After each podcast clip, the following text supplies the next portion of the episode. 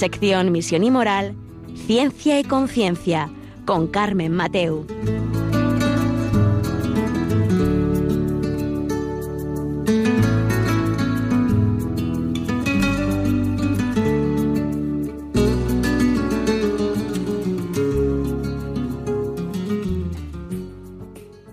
Hola, buenas tardes, queridos oyentes. Un miércoles más, aquí estamos en Ciencia y Conciencia, un programa que hacemos desde el Observatorio de Bioética de la Universidad Católica de Valencia.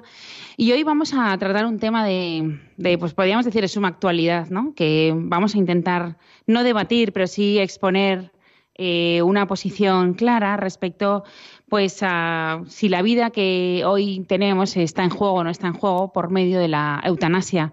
Hemos vivido pues hace muy poco el, eh, caso de, María José, que es un caso que ella pidió, bueno, después de 30 años de enfermedad, ¿no? Y bueno, hoy queríamos hacer como una pequeña valoración ética del caso para que, bueno, tengamos fundamentos, ¿no? Para poder decidir si pues estamos a favor o, o no estamos a favor. Y vamos a ir viendo diferentes figuras que se asemejan a, la eutanasia. ¿no? Y vamos a ir viendo, pues hay variantes benignas y dónde podemos fijar el límite del sufrimiento, si lo podemos hacer o no. Em, y esto, y si hay casos extremos, si es bueno que legislemos ahora o no, si lo podemos hacer, si tenemos alternativas en la sociedad, qué podemos hacer, ¿no? Y sobre todo, cómo debemos pensar, ¿no? Os vamos a dar unas ideas para que vosotros podáis pues discernirlo y podéis tomar vuestras decisiones. Ahora enseguida os, os paso a presentar a nuestros invitados.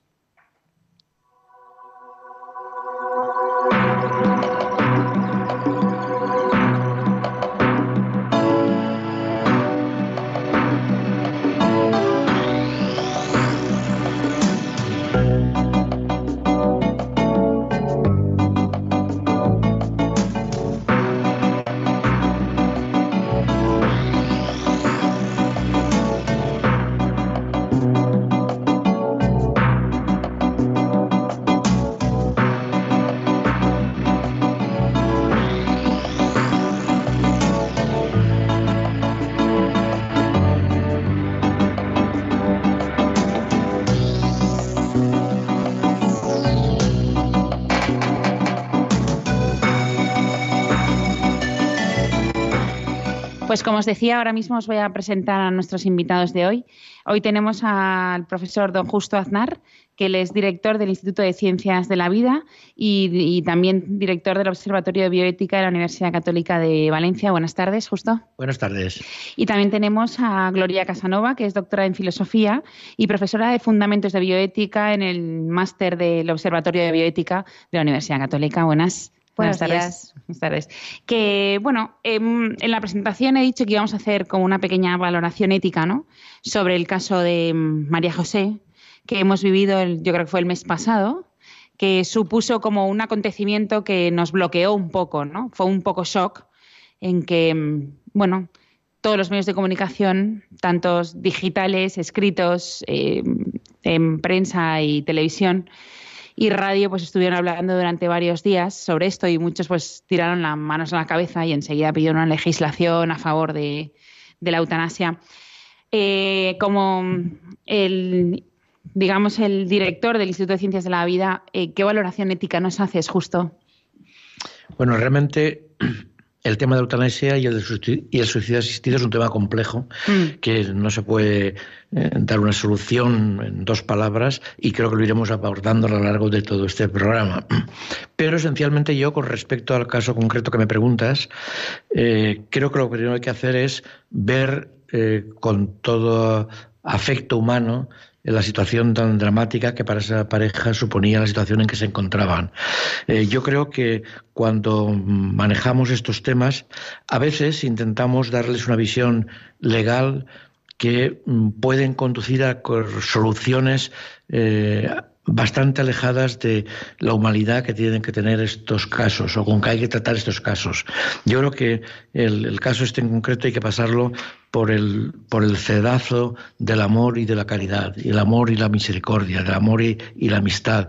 Es decir, para juzgar a estas personas. Es decir, yo creo que lo primero que tengo que hacer es evitar emitir juicios particulares sobre casos concretos y tratarlos con todo el, cariño y afecto, porque la situación en que se encuentran realmente es límite y no sabríamos ninguno de nosotros, yo creo, que lo que a lo mejor haríamos en esas circunstancias.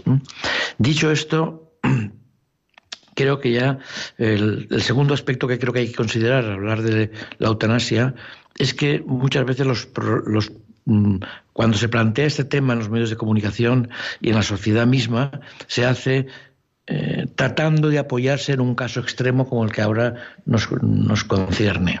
Y yo creo que esto es absolutamente eh, pues eh, no bien planteado. Mm, incluso alguna vez lo he considerado eh, pues realmente cuando a lo mejor tratan un problema muy importante, como por ejemplo podía ser el tema de la inmigración, ayer lo vimos en el debate que tuvimos en la televisión sobre los candidatos al, nuevo gobierno español, pues eh, me parece que es un tema muy importante que hay, que hay que plantearlo desde la reflexión profunda, viendo todos los temas que, que le afectan. No se podía hacer un debate sosegado sobre la inmigración si partíamos de la imagen de ese niño que estaba en una playa de Libia tirado en, la arena, o de las manos eh, que llenas de sangre de los que quieren pasar la valla y se han cortado con las eh, cuchillas estas, mm. como se llaman. las concertinas. Las concertinas. Yo creo que mm, si planteamos el tema de la inmigración partiendo de esas imágenes, creo que seguramente no llegaríamos a conclusiones eh, positivas. En ese sentido, creo que hay que plantear estos temas desde un punto de reflexión serena y nunca hacerlo, como se ha hecho en este caso, a partir de estos casos extremos que eh, no conducen, a mi juicio, a, una, a, un, a un puerto positivo. Pienso de una forma general que nunca hay que legislar eh, a partir de casos extremos, sino hay que legislar desde un punto de vista mm, con, una, una, fundamentación eh, sosegada y tranquila. Y, por supuesto, no hay que hacer enjuiciamientos morales a partir también de estos casos. Claro, lo que pasa es que estos casos, cuando suceden o cuando salen a la opinión pública, parece ser que a veces salen a la opinión pública para que ver si se fuerza una legislación, ¿no? O sea, porque supongo que no será el único caso en toda España eh, que por desgracia esté pasando esa situación.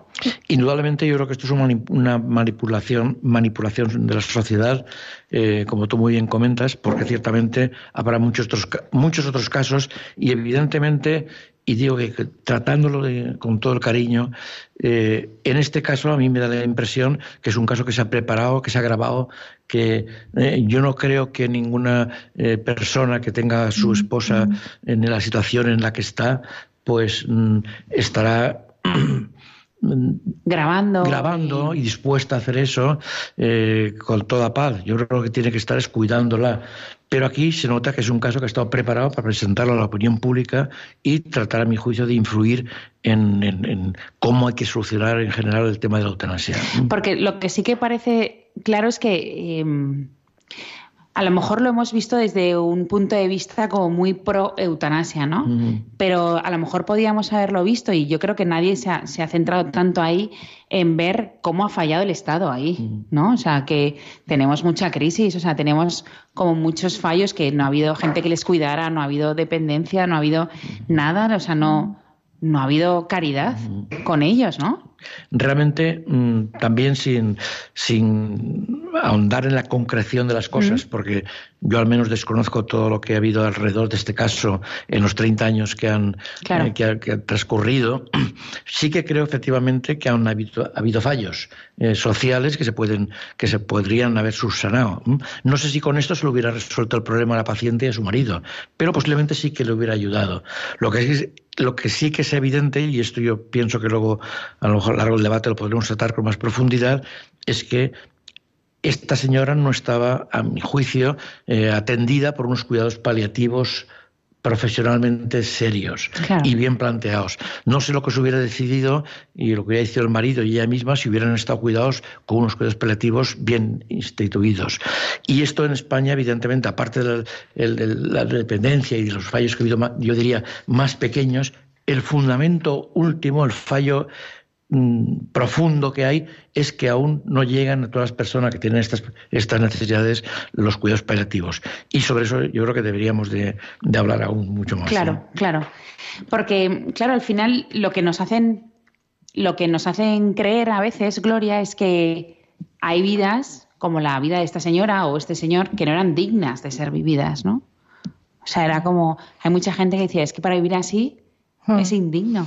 Sí, la verdad es que yo quisiera un poquito comenzar también como ha comenzado el, doctor Justo Aznar, ¿no? diciendo que, que, efectivamente el sufrimiento es, es un, es un límite, ¿no? sobre todo cuando llega a, a, una intensidad tan y a una, digamos, perseverancia en los años tan fuerte, ¿no? de una manera cada vez más degradante, más, eh, más difícil de vivir por parte del paciente y de su familia. ¿no?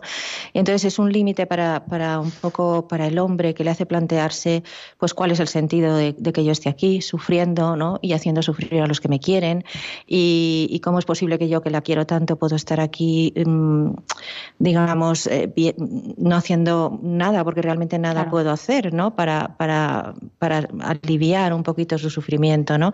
Entonces realmente eh, cuando hablamos del sufrimiento de las personas, pues es lo que ha comentado el doctor Justo Aznar, ¿no? es decir, los juicios quedan fuera, porque, porque ya es bastante juicio para uno mismo la situación límite en la que se encuentra mm.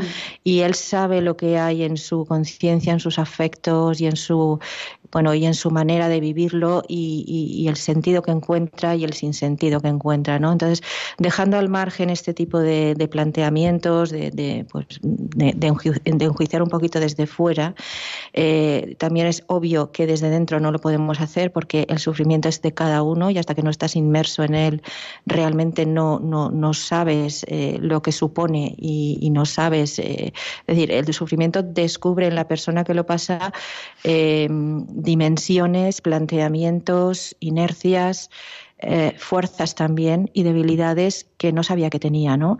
Entonces, eh, solamente las personas que están en esa situación conocen realmente las, los elementos reales en base a los cuales toman sus decisiones y tal. Entonces, ahí efectivamente siempre mucho respeto hacia las personas y hacia el, sufrimiento en el que están, ¿no?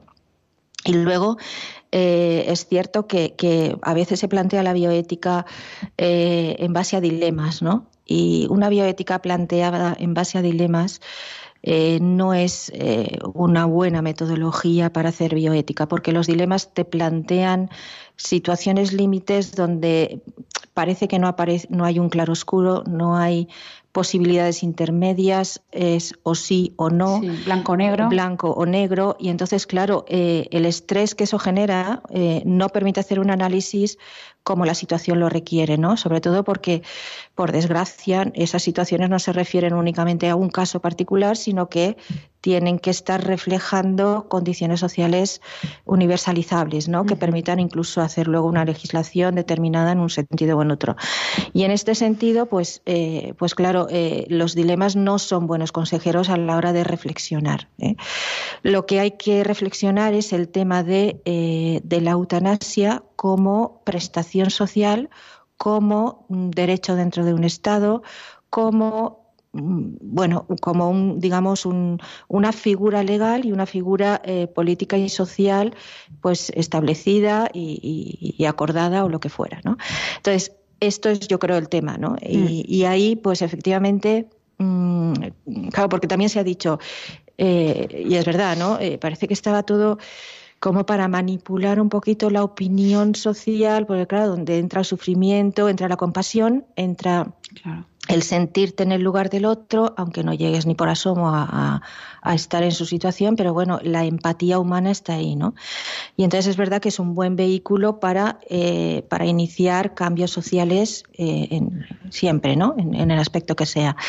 Pero, pero bueno, eh, también es cierto que, digamos, no se puede legislar en base a situaciones concretas, porque si tomas elementos que son, mm, digamos, eh, muy dolientes, ¿vale?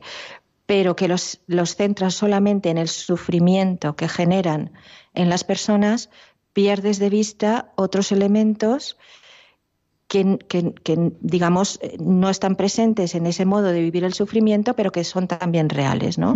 El caso de los cuidados paliativos, ¿no? Eh, se dice, bueno, estaba todo programado para tal cual. Bien, yo pienso que en el ánimo de estas personas lo que había era, pues, pues un último, digamos, esfuerzo por abanderar algo, una bandera de algo que consideran que es justo y que no está vigente en nuestra sociedad. Y entonces para mí es como una especie de figura de martirio, ¿eh? de decir, bueno, eh, voy a dedicar mis últimos días de sufrimiento a que esto por fin cambie y salga adelante, no ya por mi bien, sino por el bien de la sociedad y de los que vienen detrás de mí. Es un modo de entender la situación en términos de, bueno, un cierto eh, digamos, eh, apoyo generoso hacia una, eh, digamos, inquietud que a mí me parece justa, ¿no? Pero claro, no aparece la otra visión. Claro, decir, es la parte que no... Claro, porque esa misma situación, con ese mismo ánimo de decir voy a abanderar esto que considero que es justo y que no es real, se podría haber enfocado diciendo lo que no es justo es que no haya un buen sistema de cuidados paliativos, un buen, una buena aplicación de ley de dependencia, un buen apoyo por parte del Estado voy a abanderar, digamos, mi situación y voy a dedicar mis últimos días de sufrimiento a alzar voz a esta situación, ¿no? Esto, claro, parece que la única solución es la otra, hmm. cuando no lo es, ¿no? Entonces, pues mm, por eso es, es bueno no ir directamente al caso concreto, sino pues a la situación que se plantea socialmente y el mejor modo de solucionar, ¿no? que yo creo que es más bien por la vía de cuidados paliativos que no por la otra vía. Claro. Eh, bueno, pues como veis eh, está siendo interesante y ahora vamos a escuchar un poco de música para que nos ayude a reflexionar y pasaremos al siguiente bloque para ver las diferencias que hay y las alternativas que hubiera habido. ¿no? Eh, enseguida estamos con vosotros.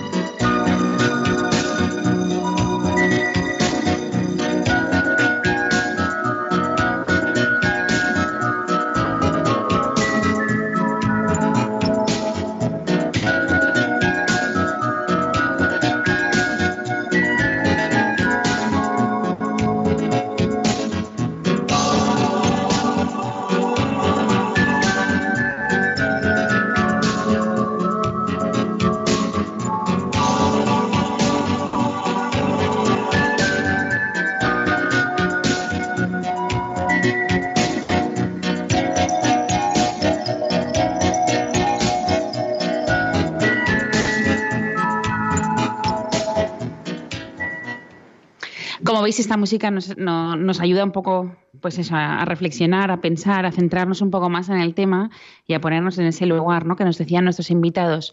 Hoy estamos hablando en Ciencia y Conciencia, un programa que hacemos desde el Observatorio de Bioética de la Universidad Católica de Valencia. Hoy estamos hablando sobre si la vida está en juego ¿no? por medio de la eutanasia hoy en nuestro país y para eso estamos con Justo Aznaz, que él es director del Instituto de Ciencias de la Vida y del Observatorio de Bioética de la Universidad Católica de Valencia, y con Gloria Casanova, que es doctora en Filosofía y profesora de Fundamentos de Bioética, también aquí en el Máster de Bioética de la Universidad Católica de Valencia.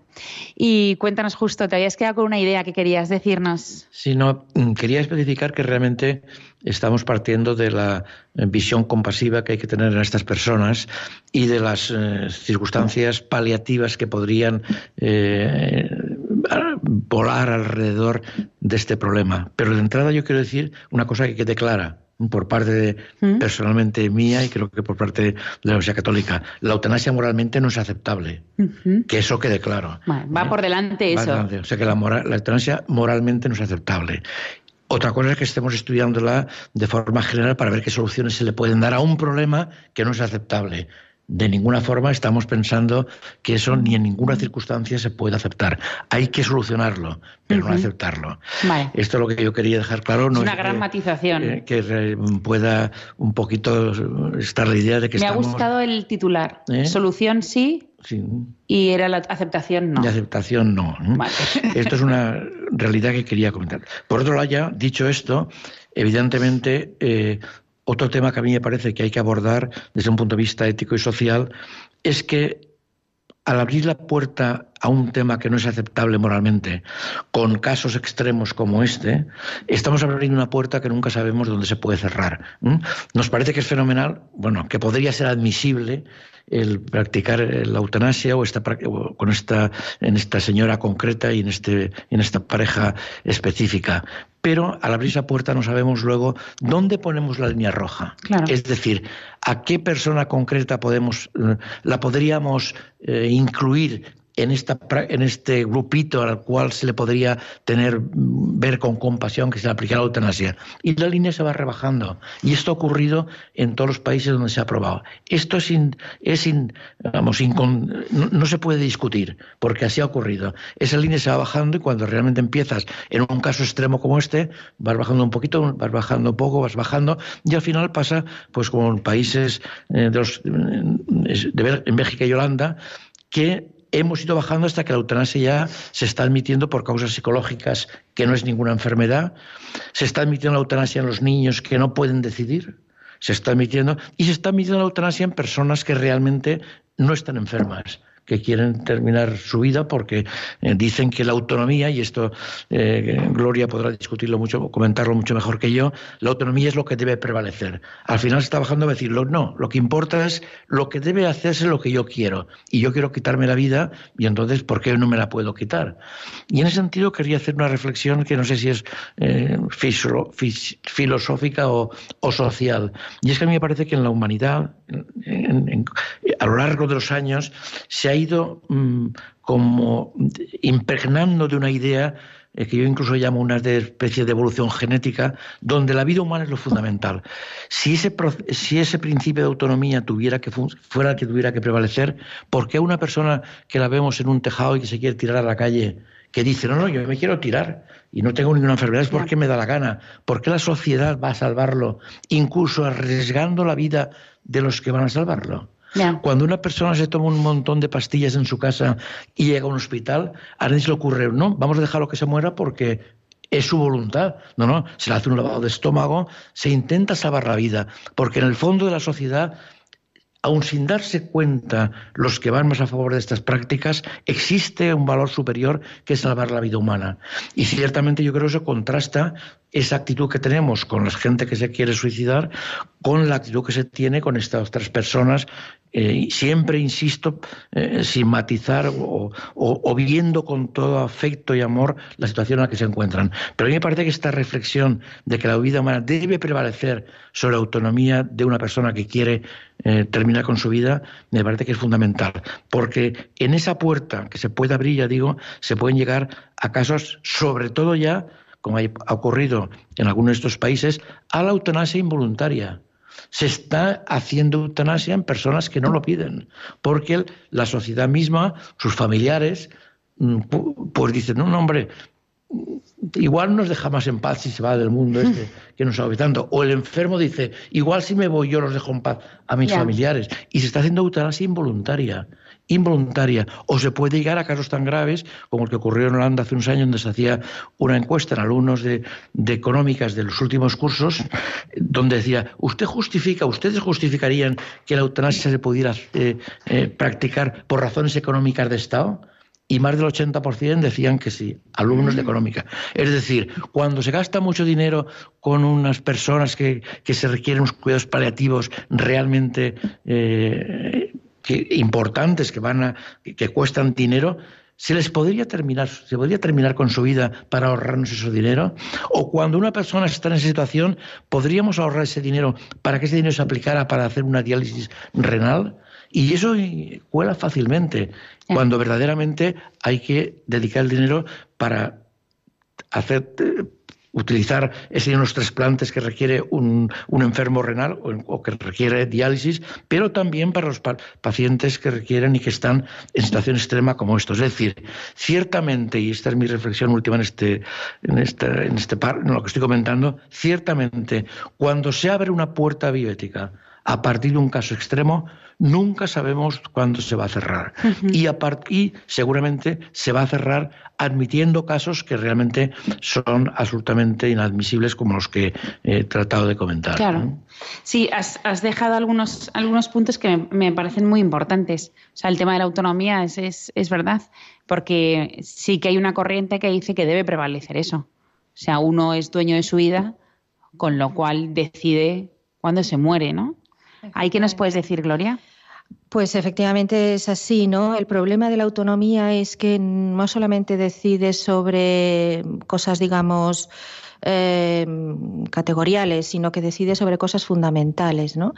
Eh, y, cosas que en realidad no son decidibles. Es decir, el problema de la autonomía es que mm, pretende definir, porque se considera capaz, qué es bien y qué es mal. Entonces, claro, eh, el bien y el mal ya no depende de, la realidad, de lo que existe, sino depende de cómo lo juzgo yo. Entonces es el juicio individual de la persona la que determina eh, la cualidad moral buena o mala de las cosas. ¿no? Claro, esto eh, es tanto como decir que no hay nada que sea bueno en sí mismo y nada que sea malo en sí mismo, ¿no? Sino que todo depende de cómo yo lo enjuicio, ¿no? Esto que en otros ámbitos de la realidad se ve que es absurdo, porque si uno va al médico y el médico le dice, mire, usted tiene esto y lo que tiene que hacer es tomarse esta medicación y hacer esta pauta y tal y cual, a nadie se le ocurre decir, pues mire, yo es que no lo veo. Yo creo que este cosita que me ha salido es un granito que se me va a ir con un poquito de terramicina, ¿no? Mm. Entonces, yo como no lo veo, pues mm, no, pues esto no es lo que usted dice, esto es lo que... Y por tanto lo que voy a hacer es comprarme terramicina, ¿no? No.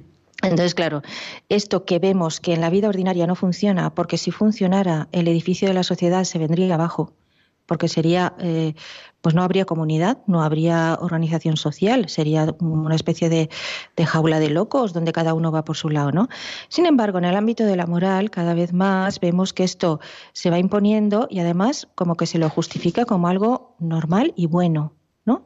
Entonces, claro, hay una especie de, esquizofrenia por parte de las personas que, enjuician la realidad eh, desde el punto de vista moral relativistamente y desde el punto de vista de las estructuras sociales y políticas objetivamente, según lo que está establecido, que claro, en realidad es un sinsentido, ¿no? Es decir, bueno, eh, si la realidad manda en lo que es verdadero falso, bueno o malo, ¿por qué no va a mandar también en el ámbito de la libertad? ¿no? Entonces, el problema es ese, ¿no? Eh, desde ya la época moderna eh, hubo este cambio eh, que se dejó de entenderse la libertad humana como una capacidad para el bien, inserta en una, en una realidad natural que era el hombre, de manera que recibía su camino, sus pautas y su orientación y su finalidad de la propia naturaleza humana, que no es simplemente la conciencia, sino que es toda la realidad humana, espíritu corpóreamente, se pasó de ese planteamiento de lo que es la libertad a un planteamiento donde la libertad es desgajada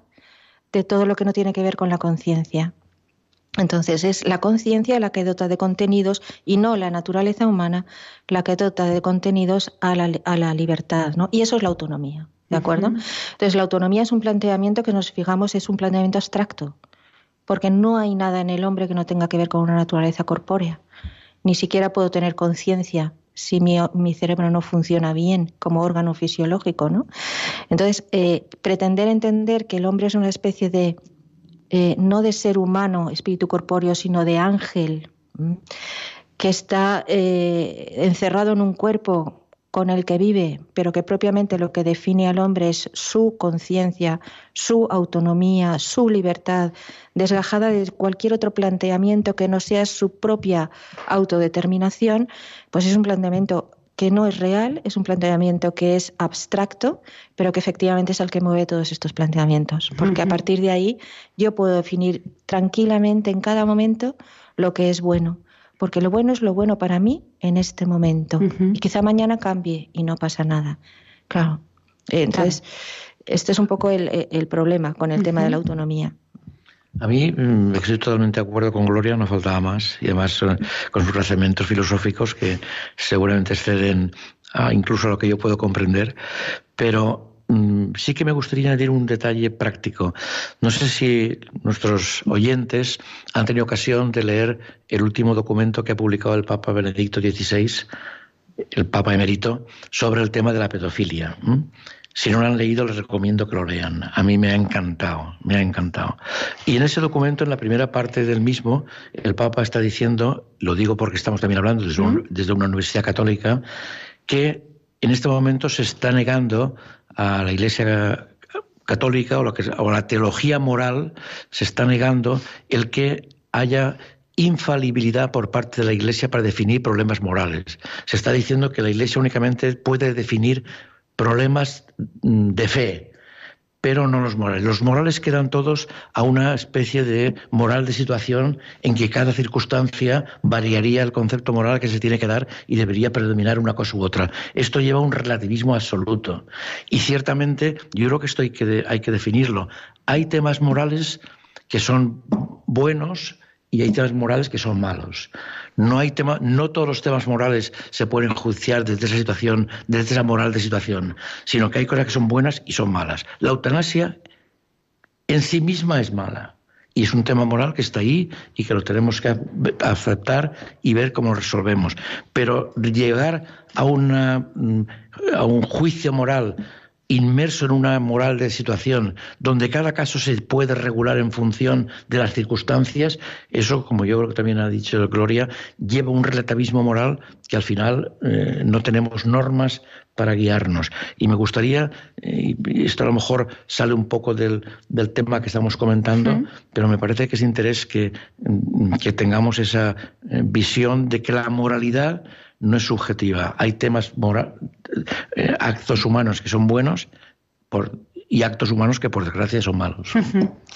Eh, si me permites, eh, aplaudo esta, esta excursus que, que, para mí no es un excursus porque realmente va, va al fondo de lo que es la verdad sobre el ser humano, que en el fondo es una verdad teológica. Quiero decir, en realidad eh, quien sabe mejor lo que el hombre es y, dónde encontramos nuestra raíz y nuestra identidad es en esa dimensión teológica que nos religa a nuestro, a nuestro creador. ¿no?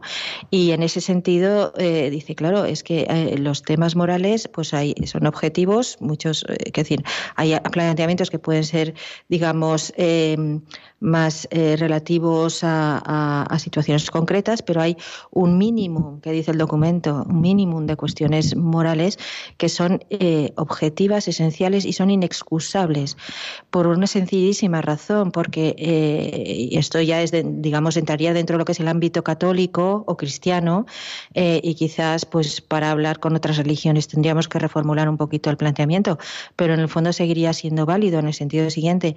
Em, el cristianismo, la religión, en el fondo es vida no es un planteamiento ideológico, no es un planteamiento filosófico, sino que es camino es vida.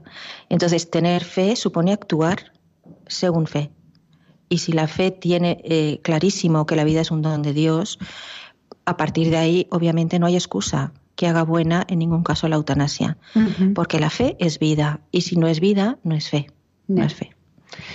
Pues gracias por esas dos matizaciones. Y hay una, hay una de las ideas que habéis dicho antes que, que también es peligrosa, el tema de, ¿dónde podemos fijar el límite del sufrimiento para decir si existe o no existe?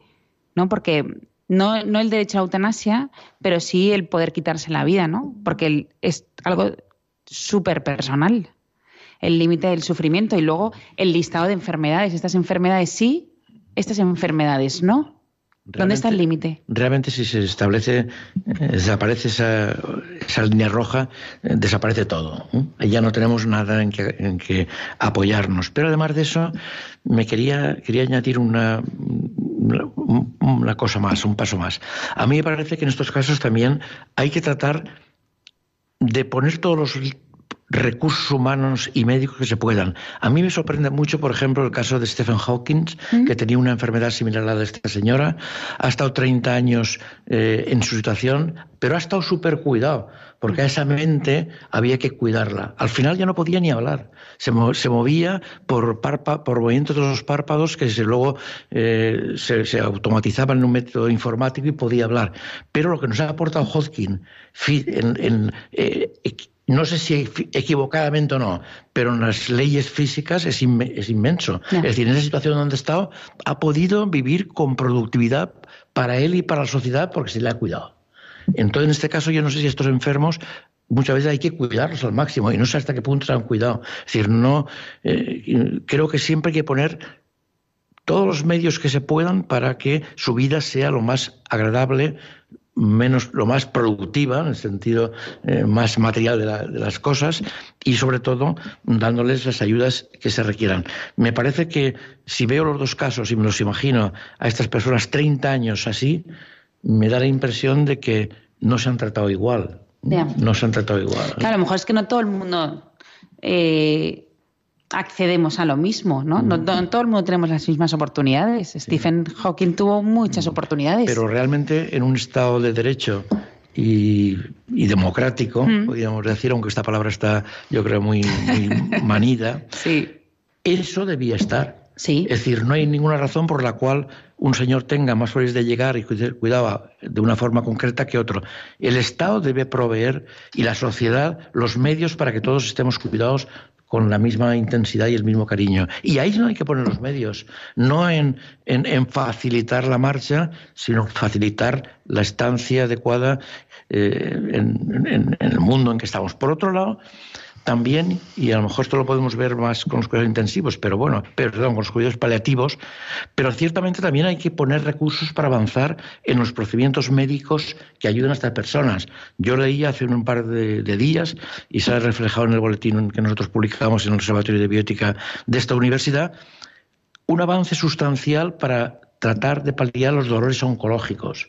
Los dolores del cáncer al final puede haber un porcentaje de enfermos que tengan un 2 por 3, que puede ser un, un 3%, un 2%, un 4%, no más, que tengan dolores que parecen que sean eh, como incoercibles, que no se puedan paliar de ninguna forma. Hay que avanzar por ahí. Y prácticamente hace unos días salió una noticia donde ciertamente se han reunido en un congreso internacional sobre el dolor en el cáncer y donde se aportaban eh, nuevos pasos para tratar de erradicar ese dolor absolutamente. Es decir, ahí hay que luchar y hay que dedicar dineros de investigación para hacer eh, que estos pacientes no sufran.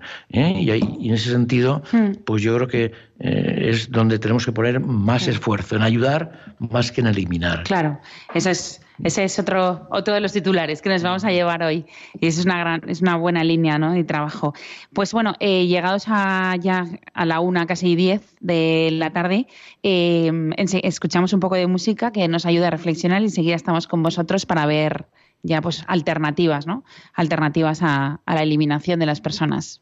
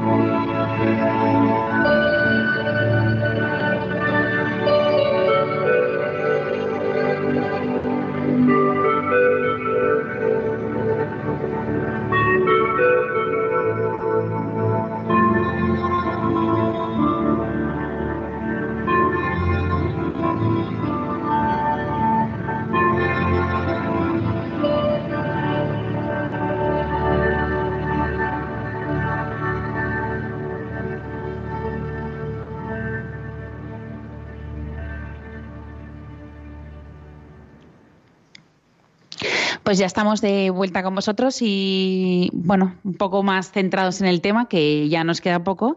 Eh, hoy estamos con Justo Aznar, que es director del Instituto de Ciencias de la Vida de la Universidad Católica de Valencia y del Observatorio de Bioética, y con Gloria Casanova, que es doctora en Filosofía y, profesora de Fundamentos de Bioética también aquí en el máster de, esta universidad, el máster de Bioética. Y estábamos hablando de sobre eutanasia y queríamos, si vosotros, los oyentes, queréis poneros en contacto con nosotros y hacer alguna pregunta a nuestros invitados, nos podéis llamar al 91 005 94 19 os lo recuerdo, 91 005 94 19. Y bueno, estamos ya en la última parte del, programa, en el que hemos visto que si había cómo fijar el límite, ¿no? Aquí el límite, y a mí me preocupa también cómo fijar el límite de enfermedades, ¿no? ¿Cómo, lo, ¿Cómo hacemos esto? Porque también has hablado justo sobre psicológicas o sobre criterios psicológicos. Entonces, si queremos mm, poner un límite, ¿cuál sería? Realmente, eh, a mí me parece que poner un límite que teóricamente pudiera ser admisible que ese paciente hubiera que eh, eh, con él utilizar técnicas eutanásicas no se puede establecer, porque eso es, muy subjetivo mm. y depende del sufrimiento que uno perciba, de las condiciones sociales en que se mueva. Yo creo que el límite es no poner un límite. El límite es decir que eso moralmente no se puede hacer. Y además a mí me gustaría también añadir en este momento, antes de que se nos pase mm. el tiempo, que realmente hay que distinguir muy bien entre eutanasia y suicidio asistido. Porque en la eutanasia participa una tercera persona, que es el facultativo, el médico o la enfermera que tiene que, que suministrarle a ese paciente el, procedimiento para terminar con su vida. Se implica un tercero. Y esto no seguramente hay tiempo para, para hablar más de ello, pero hay que tenerlo en cuenta que se implica un tercero que tiene sus derechos a decir yo quiero o no quiero participar o quiero o tengo unos límites morales que me, que, no, que me impiden no hacerlo. En ese sentido, hay que decir que en este momento eh, la eutanasia en la mayoría de los países del mundo Mm, solo está, solo está eh, legalizada en seis países en el mundo y hay 180 países. Hoy nos dicen que, está en todo el mundo. Solamente, solamente en, en, Bélgica, Holanda, Luxemburgo, Canadá y Colombia. Y en algún estado de Estados Unidos, lo cual indica ya que es un problema que no es así. que no es algo. Y fundamentalmente porque implica a los médicos. Porque luego el porcentaje de médicos que no quieren participar en una técnica que es terminar con una vida, cuando ellos lo que tienen que hacer es salvarla, realmente pues es muy elevado el que no quieren participar. Esto lo quería decir, claro. En cambio, en el suicidio asistido no participa un tercero. El tercero lo que hace es darle al paciente su medicación para que él se la tome. Y entonces eh, esto hay que considerarlo de una forma distinta. Pero en ese sentido, también en Europa, solamente en Suiza, está admitido en un cantón de Suiza el suicidio asistido, en los demás no. Lo, que implica que seguramente es un tema que hay que debatirlo con mucha profundidad, porque ciertamente si fuera tan claro que todo eso era bueno, estaría aprobado en muchos más países. Claro. Bueno, tenemos una llamada. A ver. Dígame. María. Marisa soy, sí, Marisa. Sí. Mire, yo quería. Sí, ya les oigo. Pues, yo quería pues preguntarle. ¿Me escuchan? ¿No nos oye María? Sí, sí, sí, les oigo, ¿eh? Les oigo. Hola. Hola, buenos bueno, pues seguimos y si vuelve, pues nos puede volver a llamar, no hay problema. Eh, es verdad, pero cuando has dicho lo del, tercero, en este caso, por ejemplo, que eh, ella tiene la enfermedad, él se la suministra, eh, necesita otro más, el médico se la da al marido, el marido se la pone. En este caso es un suicidio asistido. Vale. Le da, el marido se la da al marido, y el marido se lo puede dar a la enferma y ella misma se la toma. Ah, ¿eh? vale, vale, vale, vale. O sea que está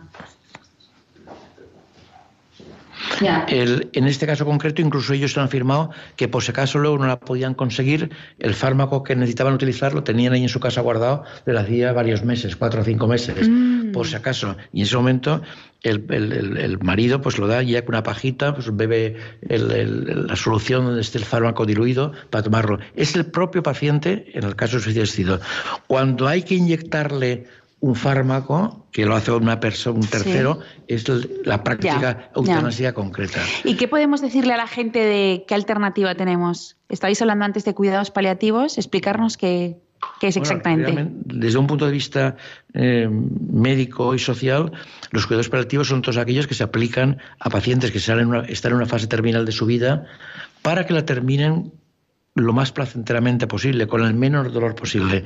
En los cuidados paliativos se admite que el paciente se va a morir. Incluso en algunos países está establecido cuándo se puede llamar cuidados paliativos, cuando el, proceso de vida no es más de seis meses. Otros la cortan a menos, pero esencialmente los cuidados paliativos son cuidados en pacientes que realmente mm, eh, están ya en, bueno, en circunstancias de muerte o próxima. Y lo que hay que hacer, y la única finalidad que tienen los cuidados paliativos es evitar que esas circunstancias sean dolorosas, que no tiene nada que ver con la dignidad. La dignidad, esto que nos dice la muerte digna, mm. la dignidad de la persona está en su propia naturaleza y son dignos en todos los momentos. Una cosa es la muerte digna y otra cosa es la muerte sin dolor. Es muy distinto. Y los cuidados paliativos los que tratan es de mm, evitar o de, o de conseguir que esos momentos últimos de la vida de un paciente y de sus familiares y sus familiares se pase de la forma más eh, con menos dolor posible. Este es el objetivo y cada vez, gracias a Dios, se está avanzando mucho en ese terreno y se están consiguiendo el objetivo último, que es mm, morir eh, pues lo más placenteramente, con, con el menos dolor posible. Este es el objetivo, Vamos a intentarlo, Marisa. María, es María. Ah, María. Hola, buenos María. ¿Desde dónde nos llamas, María? Desde Vigo digo. Cuéntanos. Bueno, mi humilde opinión, eh, soy católica practicante y pienso que en cuanto a este tema eh, hay un buenismo, eh, confunde mucho a las personas, incluso a personas de buena voluntad, que piensan que bueno, que no se puede dejar sufrir así a, a los enfermos, incluso el riesgo además de que mm, en muchos casos, eh, y yo lo que tengo oído que no me ha tocado así nada de inmediato, pero quiero decir, en muchos casos es propios intereses de los familiares que se quieren librar de pues ese trabajo, esa carga, ese sufrimiento también, claro, porque es su ser querido, pero ante todo está la, Dios nos ha dado la vida y es el único que nos la puede reclamar. Hmm. Esa es mi pues humilde opinión. Entonces, pues lo que dicen ustedes, eh, si se empieza, luego no se sabe dónde se va a acabar. Pues muchas gracias, María, por darnos, darnos su opinión. Y bueno, sí, es lo que estábamos diciendo antes. Estamos totalmente de acuerdo con ella. Sí. Y bueno, y el tema de los cuidados paliativos, es que me parece muy importante también la matización que has hecho, ¿no? De muerte digna, muerte sin dolor. O sea, al final podríamos em, empezar a hablar y cambiar ese lenguaje, ¿no? Y empezar a hablar a la gente de muerte sin dolor. Realmente, eh, Gloria puede hacerlo mucho mejor que yo, mm, de reflexionar sobre la dignidad de la vida humana. La dignidad de la vida humana está inmersa en la propia naturaleza del ser humano. No depende de las circunstancias, ni de eh, condicionamientos externos que puedan modificarla.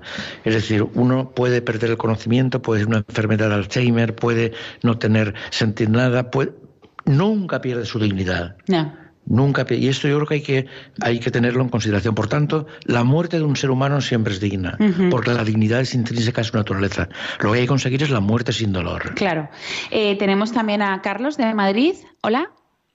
Sí, buenos días. Hola, buenos eh, días. Cuéntanos. Sí, mira, eh, hablando, eh, estaba escuchando acerca de los enfermos terminales y realmente, ¿quién puede decir que, que un enfermo es terminal? Yo aquí mismo en Radio María escuché el caso de una señora que no recuerdo si era esclerosis lateral amiotrófica o esclerosis múltiple. Bueno, eh, empezó con muletas, y de ruedas, postrada en la cama, 23 años, este, pidiendo, comulgando con una prácticamente un granito de, hostia. Y bueno, la, atendía la gente de cuidados paliativos y prácticamente estaban esperando su fin. Y una tarde le pide al marido que la siente en la cama. Bueno, la sentó y este, cuando llegó la gente de, de cuidados paliativos y la vio así, se, se puso a llorar. Este, y empezó a mejorar, a mejorar, a mejorar, y ahora tiene una calidad de vida, este, y esa mujer estaba prácticamente para, este, digamos, para que le apliquen la, eutanasia, ¿verdad? O sea que este el, el enfermo terminal es muy difícil de eh, digamos de, catalogar o de definir. Pues sí. Ahora enseguida le va a decir un comentario justo. Gracias Efectivamente, eh, tiene este oyente toda la razón de que en medicina nunca hay valores absolutos. Y definir que una persona se va a morir en un plazo de, tiempo determinado es la probabilidad. Siempre hablamos de probabilidades. El, el 90% es que se muera, pero puede haber un porcentaje que no. En ese sentido es verdad pero tenemos que manejarlos en estos términos que son los que la medicina nos permite. Claro. Pues muchas gracias. También tenemos a Antonia de Granada. Hola, buenas tardes. Hola, buenas tardes. Buenas tardes. Mire, pues quería yo dar mi opinión sobre la eutanasia, que está ahora parece también muy de moda. Están dando toda clase de facilidades para ayudar a una persona a morir dignamente y que haga lo que quiera. Yo creo que también se le puede ayudar a vivir con todo el cariño de la familia, a, que siga adelante hasta que Dios quiera, porque creo que la vida la da Dios y es Dios el que, el que la tiene que quitar que sí que no somos quienes para juzgar a nadie, pero eh, yo estoy más a favor de la vida que una persona que no sufra el sufrimiento. Ahora en esta vida hay que quitar todo del medio, todo lo que sea, nada más que lo fácil, lo fácil. Pero es muy doloroso quitarle la vida a una persona también. Ayudarle y darle todo el cariño y ayudarle con ese cariño, pues también a lo mejor se puede conseguir algo. Nada más, muchísimas gracias. Pues muchísimas gracias a, usted, Antonia. Pues sí, al final es lo que estábamos hablando de los cuidados paliativos, ¿no? De... Realmente hay un ejemplo que me parece que es muy, eh, muy demostrativo y es que no voy a dar nombres, pero eh, muchos médicos responsables de unidades de cuidados paliativos que han tratado a sus pacientes en unidades de cuidados intensivos muy graves y te dicen, yo nunca he tenido una petición de, de, de hemostasia de, perdón, de eutanasia. Nunca la he tenido, porque los han tratado desde el principio con ese eh, cariño humano y esa atención médica que requieren. Es decir, la experiencia de gente que ha sido bien tratada y que nunca han pedido la, eutanasia es absolutamente objetiva. Y está un poco en la línea que decía esta señora, de que tienen que dar esa atención tanto los médicos, como los familiares que los atienden. Pues bueno, estamos llegando ya al final, nos quedan dos minutos de programa. Si queréis decirnos a los oyentes, nosotros, eh, una idea que nos quedemos sobre este tema. No, yo creo que al hilo de lo que está comentando justo ahora mismo, y yo creo que es cierto, ¿no? Que realmente se está queriendo plantear la reivindicación de la eutanasia como un derecho, como un clamor popular, como un clamor social, cuando realmente es algo minoritario. Y gracias a Dios que es minoritario, porque para solicitar la eutanasia para uno mismo uno tiene que que estar pasándolo muy mal, ¿no? Entonces, gracias a Dios, eh, pues es bastante minoritario, ¿no? entonces, en ese sentido, pues tener claro eh, un poquito la realidad, ¿no? La realidad, es verdad, eso existe, eso está ahí, pero pero realmente es, es más poderoso, digamos, ese, esa valoración de la vida, esas ganas de vivir, esa eh, y no simplemente ganas de vivir en términos de disfrute a toda hora de todo, sino sencillamente gente que también está enferma y que, y que ha, valorado más la vida con, con ese sufrimiento que, que, la muerte, ¿no? Y eso también es algo que nos tiene que, que dar a pensar, ¿no? Y, bueno, pues poner un poquito este punto sobre la mesa para un poco poner la balanza bien equilibrada de lo que, de lo que hay. Pues muchas gracias, Gloria. En el minuto de oro que nos das, sí. lo aprendí ayer en la televisión, así se llama, realmente no es fácil dar, pero quería decir, primero, la eutanasia moralmente no es aceptable, que eso que quede claro. Segundo, al paciente hay que darle todo el cuidado que necesita para que la muerte sea lo más menos dolorosa posible. Tercero, hay que considerar que a los médicos hay que eh, respetar su objeción de conciencia si no quieren participar en este tema. Y último, creo que nunca hay que legislar en un país sobre casos extremos. Hay que legislar con la reflexión que se necesita y en este sentido yo creo que estos debates como el que estamos haciendo son muy convenientes para poder mm, dar soluciones a estos temas con la mesura que requieren. Pues muchas gracias Justo, muchas gracias a los dos por haber estado aquí, habernos dejado luz en este tema de la eutanasia, eh, si tenemos la vida en juego o no y sobre todo ver alternativas, ¿no? que sí que existen, aunque no nos las cuenten, y sí que existen y es posible trabajar por la vida y trabajar por los enfermos para que tengan una muerte sin dolor. Y, y estén más acompañados. Pues muchas gracias también a los oyentes que nos han llamado, a todos los que también han estado ahí atentos, que a lo mejor no, nos ha dado tiempo a que pudieran entrar más. Y bueno, y también eh, muchísimas gracias a Fernando y a Ángelo que hacen posible que de forma técnica ustedes nos escuchen y a todos vosotros en 15 días volvemos a estar aquí en Ciencia y Conciencia. Adiós.